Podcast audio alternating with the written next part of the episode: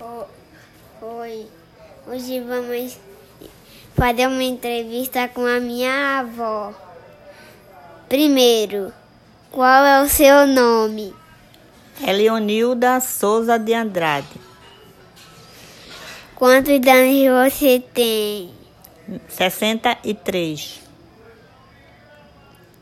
Qual a brincadeira que você mais gostava quando era criança?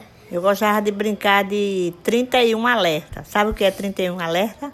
A gente contava até 31 e as pessoas se escondiam. Aí quando a pessoa tinha que correr e bater na barra, tinha um local que era barrazinha, aí fazia 31 alerta. Entendeu? Era uma brincadeira de se esconder. Eu gostava que só. Tá bom. Então, obrigado pela entrevista.